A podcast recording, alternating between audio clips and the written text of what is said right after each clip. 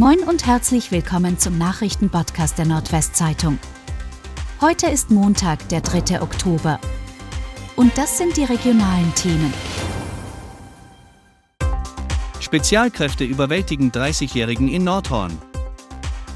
Ein 30-jähriger Mann soll mit einem langen Messer von seinem Fenster aus Passanten in Nordhorn bedroht haben.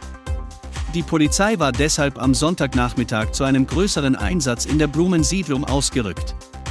Es wurden Spezialkräfte eingesetzt, die den 30-Jährigen schließlich überwältigten. Er wurde dabei leicht verletzt. Die weiteren Bewohner hatten das Haus während des Einsatzes verlassen. Die Ermittlungen der Polizei dauern an. Baskets Oldenburg schlagen Kreilsheim zum Bundesligastart. Die EWE Baskets Oldenburg sind mit einem Sieg in die neue Bundesliga-Saison gestartet.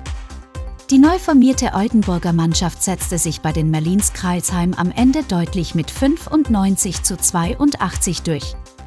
Bester Basketswerfer war Rückkehrer Devine Rassel mit 23 Punkten. VfB Oldenburg feiert Sieg in Köln. Dank Torwart Sebastian Mieditz und einer deutlichen Steigerung in der zweiten Halbzeit haben die Fußballer des VfB Oldenburg ihre Erfolgsserie in der dritten Liga ausgebaut.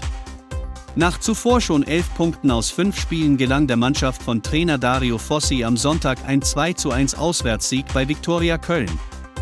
Max Wegner und Oliver Steurer hatten nach der Pause für eine Zweitore-Führung des VfB gesorgt, ehe die Gastgeber durch einen Strafstoß von Robin Meissner verkürzten.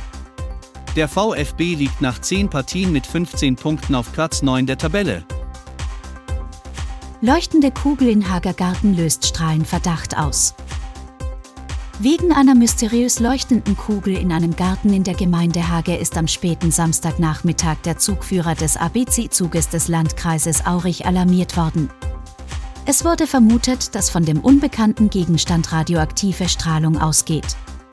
Der Zugführer und sein Stellvertreter rückten nach Rücksprache mit der Polizei gegen 17 Uhr mit entsprechenden Messgeräten aus. Schnell konnten die Experten ausschließen, dass von der Kugel radioaktive Strahlung ausging. Das mysteriöse Leuchten war offenbar Folge von einfallendem Licht und gewöhnlichen Reflexionen. Nach rund einer Stunde gaben die Experten Entwarnung. Laut Polizei könnte es sich um eine Dekokugel aus Plastik gehandelt haben.